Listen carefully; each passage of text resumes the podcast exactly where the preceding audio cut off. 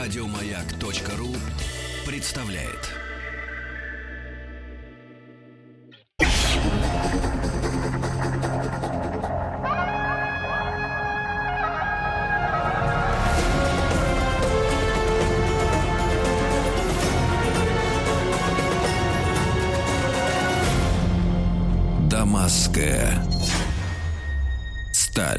Дорогие друзья, сегодня, в начале 2016 года, вспоминая, э, ну, например, события в мире э, пятилетней давности, ловишь себя на мысли, что ничего не вспоминается.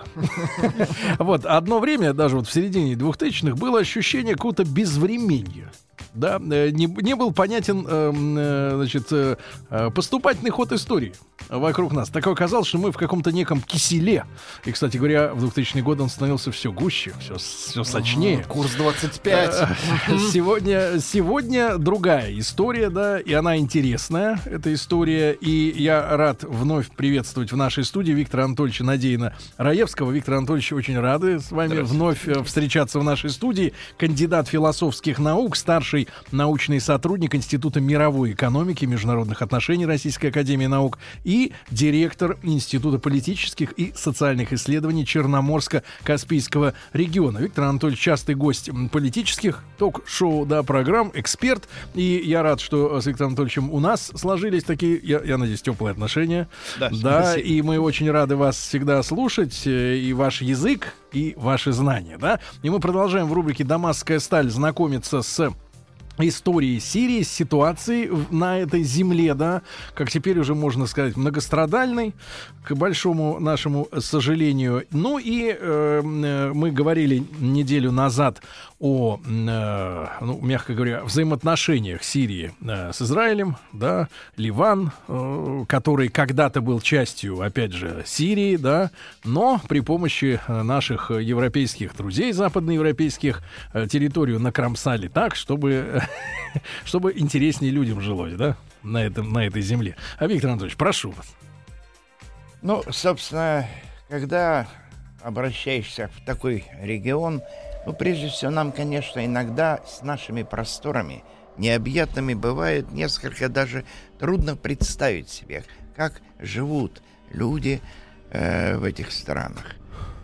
Меня поразило одно. Как-то в Иордании возвращались с Мертвого моря, въехали на взгорье. То есть Мертвое ну, море, и, надо нашим да. слушателям объяснить, что это не только курорты Израиля. Да, но это Иордания, по крайней мере.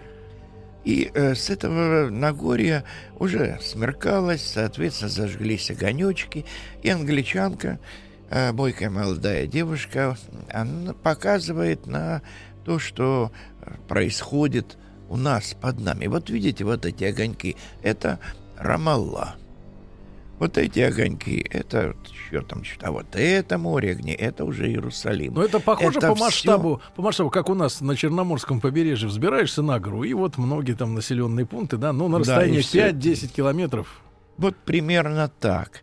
А, ну, возьмите Ливан, например, страна, ну, 10 тысяч, по-моему, квадратных километров. Ну, пятая часть Московской области. Вот и представьте себе вот, вот этот страна. маленький мир – Э, и та же Сирия. Причем жить можно далеко не везде. В той же Сирии э, занято побережье, а именно в районе Латаки это самое-самое хорошее сельскохозяйственное угодье. Там действительно хорошо это. Большая часть сельского хозяйства страны идет оттуда. Ну, еще немножко вдоль берегов э, реки э, Ефрат. Вот. Ну и все практически. А все остальное, ну, страна, значительный кусок страны просто покрыт пустыней. А если посмотрите на карту, то вы увидите, что Сирию от Иордании отделяет прямая линия. Такая вот граница была прочерчена э, нашими европейскими товарищами для того, чтобы народам, как вы уже отметили, жилось веселее. Но там действительно плотность населения от 0 до 25 человек на квадратный километр в пустыне. Конечно, не сравнить с тем, что творится на побережье. Там, конечно, плот, и плотное заселение, и плотная застройка, и огромное количество проблем. Но вот эту же карту сирийскую, если ее рассматривать, она выглядит довольно э, замечательно. Вот как бы получается запад угу. и север, они более-менее населены. Заселены. И, э, соответственно, этнический и религиозный состав, в общем-то, распределяется именно вот в этом, ну, как бы, серпе, угу. который э, и является частью территории. Но при этом анклавами расположены различные национальности и религиозные общины. Ну, конечно, часто религиозные общины и национальность, они здесь часто и отождествляются, потому что те или иные народы несут, естественно, свою религию. Армяне, армяно-григорианцы, армяно-католики. Эм, если взять э, алавитов, то здесь, понятно, совершенно своя религия – но э, и интересно, что алавиты — это западная часть страны, чистый запад, севернее Ливана. Вот такой анклав, который в свое, время был государством алавитов при французах. Они пытались на пять частей разделить и Сирию тоже. Но это не прошло, и, как вы помните, мы об этом как раз говорили, Сирия все-таки стала единым государством. Только Турция оторвала у нее кусок — очень даже неплохой кусок. Все, что находится на Средиземном море, uh-huh. это великолепные, как правило, земли. Uh-huh. Ведь в этом районе была бы вода. Все остальное растет, прекрасно растет. Очень вкусные овощи, фрукты, естественно.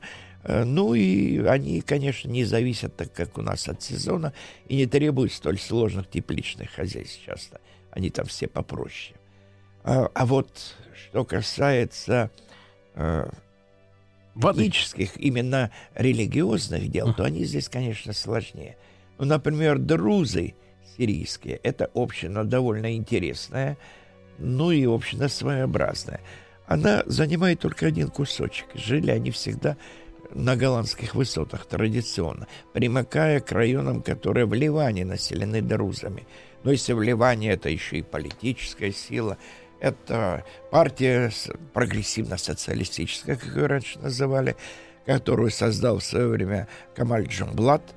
Ну, и он пользовался большим э, интересом с нашей стороны, он бывал в Советском Союзе тогда еще, то потом его сын, а он наследственный шейх Дарузов, поэтому кто же еще может возглавлять партию, соответственно, возглавил это объединение – а вот с друзами сирийскими тоже все было достаточно своеобразно и тяжело для сирийских друзов. Именно израильская агрессия сказалась. Были захвачены практически районы, населенные друзами. Им, правда, было разрешено э, сохранить сирийское гражданство, но и они принимали израильское гражданство. Дело в том, что в Израиле друзы даже в армии служат в отличие от мусульман обычных, угу. друзов туда призывали. А они к какому ветви ислама относятся? Они относятся, скорее всего, к одному, некоторые их относят к одному из ответвлений шиизма. А, то есть, вы, по идее, они должны как бы основным у них должен быть вождем, так сказать, или богом, а, проявлением бога на земле, инкарнацией, так сказать, божественной, Али. Четвертый праведный халиф, праведный, значит, выборный, зять пророка Мухаммеда, который был женат на его любимой дочке. Он погиб в результате, он был убит. Угу. Ну, собственно говоря, вопросы власти решались э, всегда примерно таким образом, и не только на Востоке, не будем только на Восток это все сваливать. Угу. То есть ситуация была всегда вот такой как-то своеобразной. Но друзы, в отличие от а других... А само слово, вот э, шиизм, он от чего шиизм, происходит? От, э, от слова... Сун, ну, суннит и сунна, да? Сунна, да. Э, это основной источник права. Э, есть сунна, ну, кроме Корана, конечно, сунна и хадисы. Хадисы — это предание о пророке Мухаммеде, и там вы найдете очень много вещей, которые тоже играют роль для мусульманина. Uh-huh. А вот э, Они шире... рассказывают, как нужно жить, как нужно действовать, что-то сделать должен. Наставление, Каждый да? шаг регламентируется. Mm. Достаточно жестко, между прочим, часто. Ну, в общем-то, такова особенность этой религии. Э, тем более, что, в общем-то, человеку всегда нужен, так сказать, маяк, никуда не денешься. Конечно. И он должен правильно выстраивать свой образ жизни, не делать глупостей, не делать того, что его приведет на тот свет к болезням или ущемит интересы других людей. Да. Это религии все определяют. Да. А шиизм? Вот, э, шиизм, да, слово шия, ну, считается от слова истина. Э, истиной должно быть что, по мнению шиитов? То, что наследовать наследовать руководство всей мусульманской умой должен праведный халиф, избранный. Но избранный не просто из кого попало, а избранный из, э, из рода пророка Мухаммеда uh-huh. или из его семьи. Ну, чаще из рода пророка Мухаммеда избирались они, потому что первым был его дядя, э, праведным халифом после Мухаммеда. Вот. Ну, Абу Бакр – ну, а затем уже э, тоже пошли из семьи, все остальные тоже были из семьи. Именно при праведных халифах был завершен Коран, при халифе Амаре еще. Э, ну и, в общем-то, э, завоевания основные арабские прошли при четырех праведных халифах. Uh-huh. Ну и э, затем, после убийства халифа Али, власть перешла уже к узурпаторам захватившим эту власть. И вот с этим шииты были не согласны все 1400 лет существования этих двух религий. И они до сих пор, они долгое время э, воспитывали своих халифов, э, ну, как бы кандидатов в халифы. Это были имамы. Э, ну, и последний из них был двенадцатый по счету. Это был мальчик 10-12 лет. Есть разговоры о том, ну, какой он, о возрасте есть разное мнение, и 8 лет там что-то кто-то называл. И э, он э, исчез. Это в каком примерно веке? Это примерно, примерно э, в девятом веке где-то. Э, ну, 12 халифов, они, в общем-то, до, на Востоке долго не живут, как вы понимаете, в таких условиях достаточно серьезных политических. Ну, возможно, был убит, угу. но э, шииты верят, что он сокрылся, угу. шел в сокрытие. И вот это именно тот, кто появится для праведного суда. Для суда над э, всеми, кто э, нарушил заповеди, э, нарушил над правила, изложенные да? в Коране, и имя его Махди – Угу. Вот вы это слово, конечно, часто слышали. Вот это и есть божественный посланник, который, как считается, придет. Ну, есть и варианты, что Иисус Христос тоже будет из посланников божественных э, к страшному суду. Но это варианты в разных религиозных ответвлениях. Так вот, от шиизма еще отпочковалась целый, э, ну, официально сама шиитская религия учение Джафара о 12 имамах – это официальное религиозное направление э, Ирана. Именно Ирана в первую очередь. У остальных они разные. А как так исторически получилось, что именно Иран вот стал центром шиизма, получается? Ну, по-видимому, когда шли постоянная, э, постоянная борьба за, так сказать, престоло наследия, столицы менялись, Приходили завоеватели, и они опустошали самые богатые районы. Видимо, Иран к тому времени успели несколько э, принизить. Хотя великая иранская культура осталась, персидская культура. А э, здесь, ну, первым, первой столицей халифата был Дамаск, кстати сказать, именно Дамаск. Угу. Только потом э, амияды были свергнуты, пришло, аббасиды пришли, и при своих халифов, естественно, поставили, и столицей халифата стал, естественно, Багдад. Помните, знаменитое в Багдаде все спокойно? Ага. Это, это как раз э, серьезное явление. Это великолепный был город всегда. Собственно, как и Дамаск, старейший город, наверное, всего Ближнего Востока. Ну и не побоюсь даже сказать, что, наверное, и на всей планете. Старейшее из поселений, которое сохранилось который Потому живет. что э, где-то пустыня наступала, где-то приходилось, уходила вода. Жить было невозможно, поселения забрасывались, заметенные пустынями, пустыней песком города мы видим и в Центральной, в Средней Азии, и, э, и на всем практически Ближнем Востоке. Действительно, не самые легкие условия для жизни людей, но, тем не менее, когда есть вода, эта жизнь, конечно, расцветает. И, э, собственно говоря, и здесь все так же и происходило.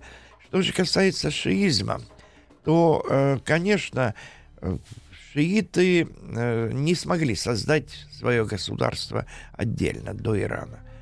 Были отдельные шиитские государства и в, Маг... в, в арабском, на арабском Западе, в Магрибе. Ну, Машрик тоже были отдельные государства когда приходили к власти эмиры, ну, для разницы, для понимания разницы, эмир и король отличаются. В Иордании король правит, например. А как это э, на наш, на, в нашем понимании? Вот, что, в нашем можно понимании сравнить? король это светский глава государства. Угу, король светский. А эмир? А вот эмир это и светский, и духовный глава. То есть патриарх Симфония и царь-батюшка в одном лице. как говорили в прошлом часе. Это, кстати, да, это очень серьезное явление, и действительно, и мир принимает все эти решения. Ну вот мы принимали сейчас гостя от Тани. Uh-huh. Прибыл к нам из э, небезызвестного государства Катар, маленькое государство, но, извините меня, имеет по, по объемам третье, ну, третье место занимает по запасам газа. И это очень серьезная газовая промышленность. Это заводы по сжижению газа. Ну и это, опять же, э, эмирская власть, власть, которая распространяется, так сказать, на все. Но обратите внимание, он был в европейском костюме. А, Виктор Анатольевич, а вы нам раскройте маленький секрет. А зачем приезжал? Угу. Ну, понятное дело, что приезжал из-за Сирии. Ведь э, и Катар, и Саудовская Аравия имеют свои интересы в Сирии. У Катара... А насколько Катар и Саудовская Аравия э, в унисон, так сказать, работают? Или Катар, он такой, благодаря э, деньгам, э, независимый такой? Он, конечно, в значительной степени независим, но если потребуется военная помощь, он, конечно, как и Бахрейн, в свое время обратится к саудитам, потому что это самая серьезная суннитская сила там, ну, по крайней мере, хорошо вооруженная. И самое новейшее оружие они плохого не покупают. Так что это достаточно серьезное дело. Но в чем интерес был? Да, в общем-то, есть одна теория, угу. от чего началась вся война. Ага. Не только из-за внутренних проблем в Сирии, там хватало проблем, но и из-за того, что э, Катару нужно было э, построить так называемый исламский трубопровод, газовую магистраль. Через что? В Европу? Через Сирию. Через Сирию. Да, и именно на побережье или же в турецкое ввести, э, в тот же Жерло. Да, или же турбопроводы, которые идут по турецкой территории. Ну, там нет мест, э, нет другой так сказать, э, территории, по которой можно провести в Европу А когда планы появились? Или вот... же это должны быть заводы по сжижению газа, на территории Сирии. И такой вариант рассматривается. Это в какие годы родилась такая идея? Эта идея родилась э, в 2000-х. Ага. Первые 2000-е, это уже новое тысячелетие. Она прорабатывалась, продумывалась, а что проводились же, Асад... переговоры. Асад был не против. Не против. Но дело-то в том, что друзья мои, друзья мои, а в чем дело? Давайте-ка маленькую да. интригу. Есть такая теория, говорит Виктор Анатольевич Надеин Раевский, кандидат философских наук. Вы слушаете рубрику «Дамасская сталь». А в чем дело, узнаем после новостей новостей спорта.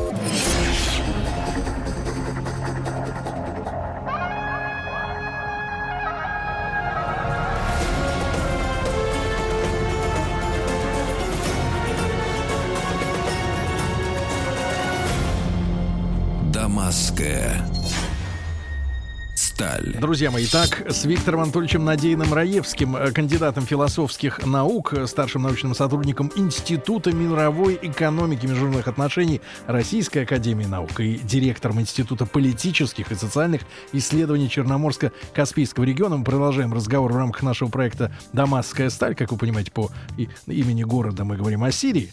И вот, э, вот какая интересная история. Вышли мы с Виктором Анатольевичем Понимаете, человек знает. Элегантно человек вышли. знает, да. Единственное, что не все как бы нужно говорить, но э, выходят слухи, что, э, соответственно, Катар хотел транспортировать свой газ в, через трубу или сжиженным образом, да, в начале 2000-х такая идея получилась, через территорию Сирии. И Виктор Анатольевич сказал интересную фразу.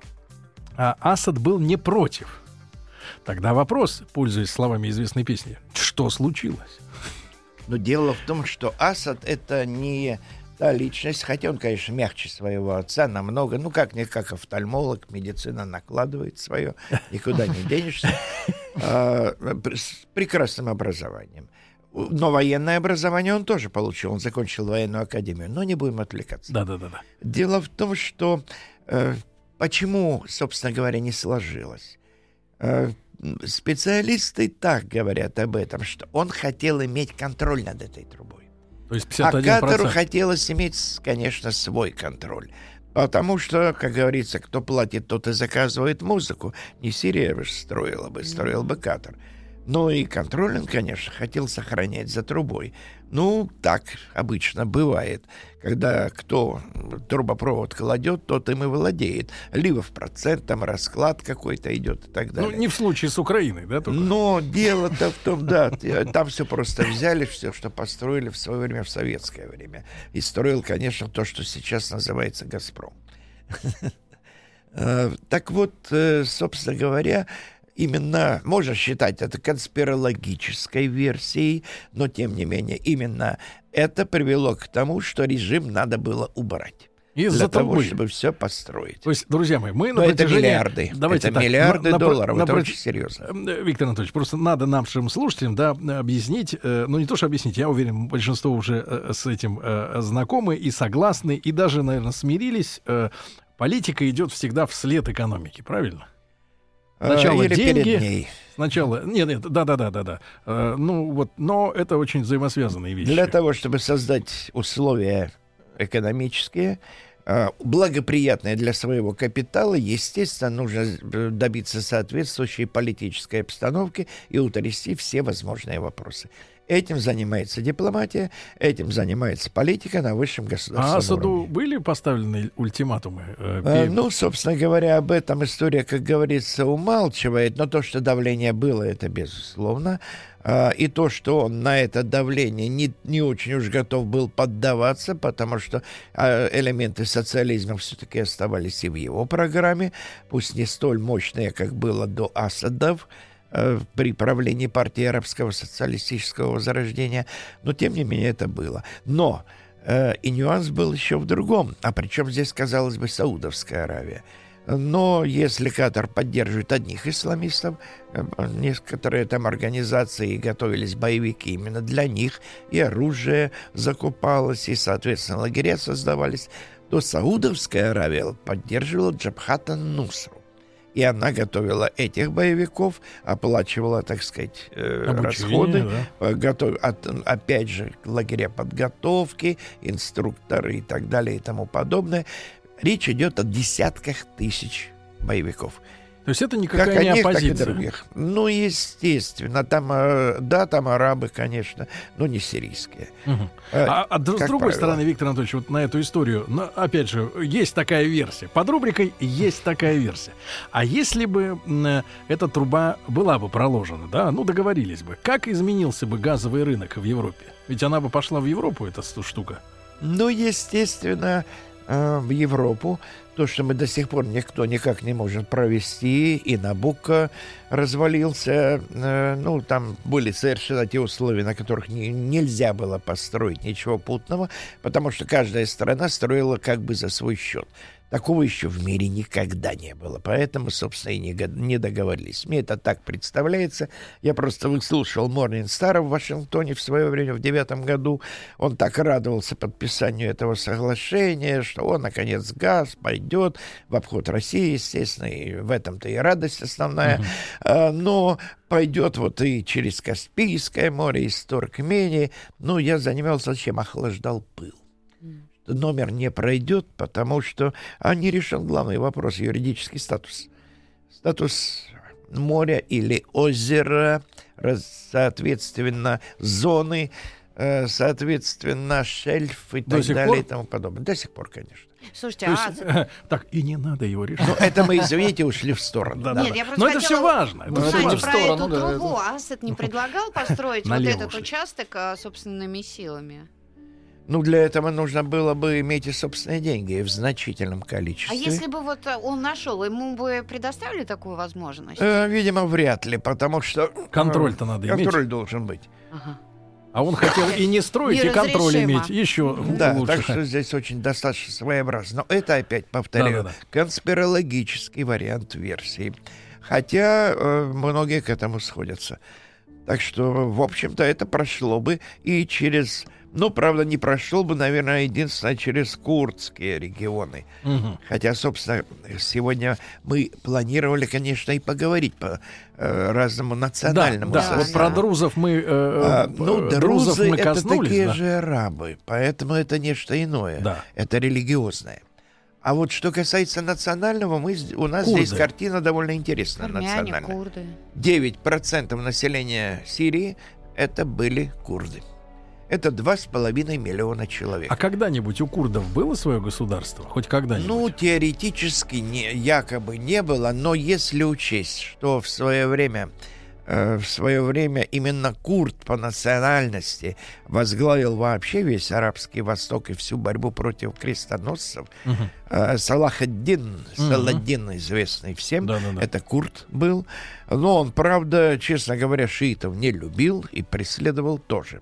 Так что здесь все А было э, по-разному. если, э, так сказать, э, немножко этнологически поступить, Виктор Анатольевич, курды, они к какой группе национальной относятся? Или это такая вот индивидуальная, отдельно стоящая нация? Дело в том, что ничего отдельного здесь, так сказать, нет. Эм, язык курдов — это язык, который относится к европейской, так сказать, Ин- части- индоевропейская, да? семье языков. Э, Это группа языков фарси. Мгм. Они родственники иранцам прежде всего. И э, сами говорят на разных диалектах, но основным базовым диалектом является курманджи. И именно на этом диалекте в основном и говорят сирийские курды. Подозреваю, что и вы Э, разговариваете. Но кроме курманджи, например, в Ираке, на юге уже ближе диалект Сурани, так называемый. А В Турции э, небольшая, полтора миллиона человек. Они, правда, говорят, что их 10 миллионов. Народ Заза. Это так называемые, ну, считается, произошли от Кызылбашей, которые переехали, так сказать, с Каспийского побережья в этот глубинный район э, служить, так сказать, э, как воинские, э, как воины наемные. И отсюда, дескать, и пошли они. Ну, вот так их, по крайней мере, относят. Из них половина алавитов, алеви, не алавитов, а именно алеви Это турецких. Другое, чем алавиты. Ну, а половина — это сунниты. В Турции какой процент э, курдов от населения? Ну, примерно. Э, ну, по-разному считается. Ну, Э, пессимистично. 14 миллионов считается. А всего? А, а всего там э, более 75 миллионов, под 80 уже. Они довольно быстро размножаются, так сказать. Э, Ну, что греха таить, Восток, э, ислам, он э, запрещает разное безобразие вроде абортов. И, естественно, Аллах дал, Аллах взял. Это нормальное отношение, природное отношение Ну да. к вопросам деторождения. Поэтому ограничений никаких особенных нет. Почему же так сильно именно в Турции курды преследуют, преследуются? Ну, потому что это э, именно турецкий национализм является основой всего. Если в Османской империи все были османы, как бы, и если вы мусульманин, этого достаточно, вы ра- э, имеете равные права. Ну, как в Российской империи Да, православной. служите в армии и так далее и тому подобное. Но если вы, не дай бог, не мусульманин, то тут немножко все по-другому. Не всегда жестоко по отношению к другим вероисповеданиям и народам, кстати сказать. Опять же, народ связан с религией. Э, Но, э, во всяком случае, без особого дружелюбия. Налог обязательный. Обязательный налог На на, не- всех на э, не мусульман. мусульман. Большой? Ну, в общем-то, около десятины где-то, примерно по-разному. Десятина. Ну, по-разному иногда, когда требовалось, собирал Ну, надо же и в свой карман собрать. Ну что, Султанова одним Ну, да, да. делиться, это же неправильно. А, будет. Виктор Анатольевич, а, э, соответственно, в Турции, когда вот эта история с национализмом таким агрессивным, да, она началась? Это Ататюрк? э, Нет, пошла э, эта я история? бы сказал гораздо раньше. Это, наверное, первые идеи появились в середине 19 века. века. Это идея пантуранизма.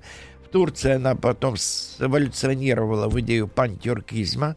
И не только, она была и привнесена и из России в том числе. Из России. Не надо думать, что одни турки в этом виноваты. У нас тюркских народов 28, так что, сами понимаете, достаточно много. А, Ну и э, в конце века 19 постепенно, когда стала разваливаться империя, опереться не на что, ну, славяне уходят, греки ушли, ну, предатели Великой Османской Родины, это понятно. Ну, Славяне, Так, это имеется в виду сербы, там, болгары, вот, все территории, да? сербы, э, румыны, не славяне, но тоже, в общем-то, тоже не проявили лояльности. Греки тоже уж можно. вообще войну вели э, освободительную достаточно долгую, даже сердце. Байрона там было захоронено, э, как вы понимаете, тоже, потому что интернационал помогал, так сказать, ну, так, э, интеллигенция, добровольцы были, дрались на греческой земле за свободу Греции. Ну, главное сделала, конечно, русская армия э, имперская, потому что, в общем-то, помощь братьям по вере была очень важным элементом в политике царизма. Как говорили в большевистское время, проклятого царизма. Но многие народы не так считают. И э, наших Пора бы царей и нам не в так Болгарии, считать как уже, вы да. знаете. И не только в Болгарии. Так что здесь все было достаточно Сережа нас все время уводит куда-то. Не-не-не, Ты тут- с но- темы. Это Э, очень интересно. Но что интересно с этим явлением вообще? Э, Дело в том, что курды, так же как и другие народы, они в Турции э, э, никогда не считались. Никто их никогда не считал.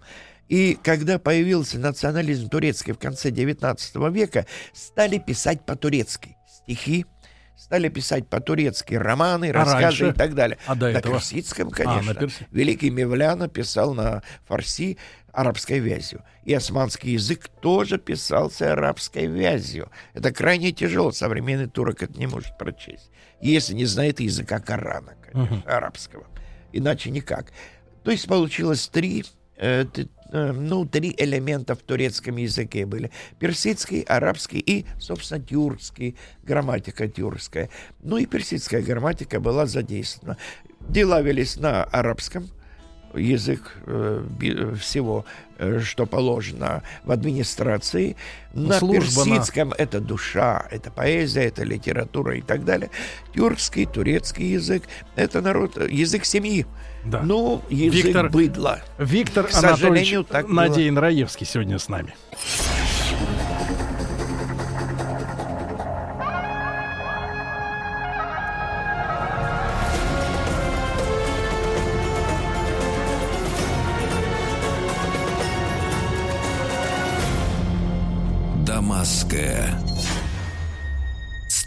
Дорогие друзья, сегодня Алевтине, может быть, кажется, что мы ушли куда-то э, вдаль, но, э, но территориально мы не ушли никуда вдаль, Мы потому что э, да, кусок земли не очень-то большой, но мы разбираемся с э, этническим и религиозным составом Сирии, да, который, соответственно, переливается и через формальные границы естественно, этого э, государства.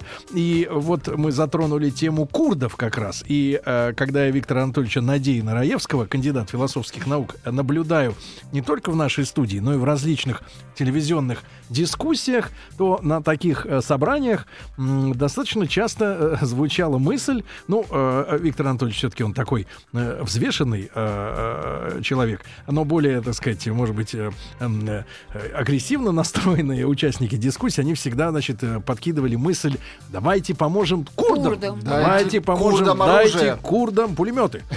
Вот, но Виктор Анатольевич, он э, элегантно, так сказать, эту тему э, рассматривал. Но, тем не менее, вот мы хотим ра- разобраться, да, сегодня в том числе и курды. Они же есть и внутри Сирии, да, на севере его. Э, Да. на севере этого государства. И, соответственно, в э, турецком Курдистане, так называемом, да, на юге, получается, Турции. Юго-восток. Юго-восток Турции, да. И, э, И восток Ну вот смотрите, э, Виктор Анатольевич, вы сказали, что э, причиной, значит, обострения турецкий национализм, а вот товарищ Аджалан, помню на моих, ну, все тут помнят, наверное, на наших, можно сказать, глазах и большинство наших слушателей, в середине 2000-х, да, его поймали, изловили лидера э, курдов, да, Кении, да. и, и уконтропупили на какой-то остров там сидеть. Э, Имралы называется вот, эта тюрьма. сидеть в Остров. тюряге, да. А почему? Они э, воинственные, в принципе, вот, э, э, так сказать, чтобы понимать э, эт- этнический, так сказать, характер, да, вот этих людей, они какие? Боевые ребята? Конечно, боевые. Это в свое время были кочевники. Собственно, выпас стада. Стада нужно, э, стада нужно охранять. Соответственно, ну, сами понимаете, в этике кочевых народов э, угнать чужое стадо это ну не воровство, это Удача. доблесть, удача. Так Это что- круто. то есть это достаточно своеобразный подход. Ну и возьмите даже сказки этих народов. Они, кстати, о многом говорят. Ну, Что у русских? Микула Селенинович, там земля, защита, Ну, сила. Чё, есть стороны, Иван Дурак. есть Да. Емеля. Да, Да. ну а здесь, да, это тоже особенность, конечно, нашинская. А, но а здесь ведь другое. А как Э, там? Здесь это э, самый главный герой, это великие завоеватели. Э, Те, кто сумел действительно приумножить, захватив, отняв, э, покорив и Мгм. так далее. Это суть всей Османской империи в этом была. Ну, курды, они всегда были очень важным элементом османской армии. Благодаря своей отваге, конечно, и благодаря тому, что они, э, в общем-то, ну, не сказал бы более дисциплинированно, дисциплина здесь у всех, все своеобразно, но подчинение своему вождю, оно, конечно, безусловно было. Ну и, Кто конечно, сменил Аджалана после того, как его пленили? Э, дело в том, что здесь э, есть, конечно, ну, имя я вам назвать, к сожалению, не, не припомню сейчас, а, но э, Аджалан не ушел от э, влияния на курдское сообщество. Да? Да, он с- именно с ним велись последние годы переговоры, три года. То есть он Э, сидит в тюрьме, а с ним переговоры. И да, и руководит. вел переговоры Оригинально. глава турецкой разведки Хакан Фидан. Но это не профессиональный разведчик, это политик больше. И, э, так сказать, правая рука Эрдогана в этой области был. И именно он вел эти переговоры. И курды, да, согласились прекратить вооруженную борьбу. И вывести боевые отряды за пределы Турции. И они были выведены, Куда? прежде всего, в Ирак, Бар- туда, где вотчина Барзани, кстати сказать. Это иракский Курдистан. Да, А мы э, говорили, но что это иракский... турецкие курды, которые А. были выведены в Ирак. Все равно это один народ. Мгм. И тот же язык, гурманджи. И часть из них и попала на сирийскую территорию. Но это именно отряды курдской рабочей партии. Это, э, это нерелигиозная, единственная боевая, но нерелигиозная сила. Они для них, А они не используют Коран в качестве своего, так сказать, знамени. А что, у них тогда Э, у такой... них это идеи, идеи социального равенства, идеи построения вот такого справедливого, социально справедливого общества. Ну, идея, конечно, она у нас потерпела крах, но далеко везде. не в А- других А районах в мира. Сирии а, курды, соответственно, они на чьей стороне, условно? В Сирии для курдов Аджалан это, конечно, и пример, и то, на что можно равняться, это действительно лидер, которого они очень уважают, но они также относятся с большим уважением и к другим лидерам, э, например, к Барзани. Э, Ну, Талабани тоже знают и, в общем-то, помнят. Э, Ну, пока Барзани с Талабани еще и воевали между собой, но это, так сказать, нюансы, э, нюансы распределения власти, нефти и так далее и тому подобное. А Асад? Асад относился, отец, к курдам отрицательно. О как. Так же, как к ним отрицательно относились и предыдущие правители. А эти-то за что? Считалось, что курды просто переселены. Ну, действительно, часть племен переселялась, насильно переселялась на сирийскую территорию. Уходили после подавления восстаний на территории Турции. Тоже было.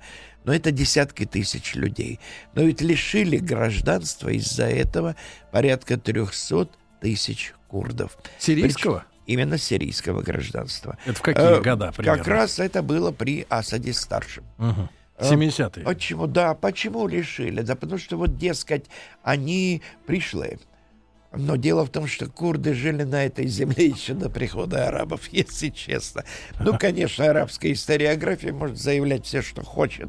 Это, так сказать, их вольное Креатив. право э, мифологизации истории. Это явление нам знакомо и по Украине, и Азербайджану там и прочим нашим бывшим республикам то же самое, ведь каждый создает историю, выдумывает часто того, что не было. Но, во всяком случае, примерно так же и здесь все происходило. Э, Но э, чем это э, Обернулось. кончилось? Нет паспортов. Ага. Значит, ты не можешь даже жениться. Даже жениться? Да. Ну, Ну, конечно, сохраняется мусульманский брак. Это понятно, здесь паспорт не нужен, здесь есть Но. мулла, все нормально. Э, дети, ребенок один получает паспорт, остальным его не дают. И получается, что ни в институт поступить, ни на работу пойти человек не может. То есть абсолютное лишение прав. А Башар в Вот, этом смысле? Башар в этом смысле дал, так сказать, задний ход. Он первый, кто пошел навстречу курдам. Но он пошел это достаточно поздно. И отсюда и курдское восстание 12 года. Но это, Свежее. наверное, отдельная тема. Это уже да, тема отдельного свежая. разговора. Но я смотрю на Алевтину, конечно, она из тех женщин, кому как раз паспорт нужен. Да вы что? Да-да-да-да, в тяжелую годину. А вы думаете, что вам без паспорта все предложат, да? Ну, наивный. Да, без паспорта гораздо удобнее. Усы, Ну, лапы, хвост, Да, вот да. мои документы. Но турецкая авиация на данный момент курдов уже не бомбит, боится. Не, не бомбит. Ну, Боится конечно, С-400 С-400. это серьезная вещь. И как только в захват попадают самолеты, они, естественно, Да. не вторгаются Виктор в это Анатольевич, как всегда, огромное вам спасибо. Спасибо. за очень интересную беседу. Э, Рад э, пребывать в вашем обществе прекрасном. Виктор Анатольевич Надеин Раевский, кандидат философских наук и старший научный сотрудник Института мировой экономики и международных отношений Российской академии наук и директор Института политических и социальных исследований Черноморско-Каспийского региона. Виктор Анатольевич, тогда прощаемся ненадолго, да, да, продолжим наш разговор. Ребят, вам всем хорошего дня, берегите себя, до завтра, пока. Еще больше подкастов на радиомаяк.ру.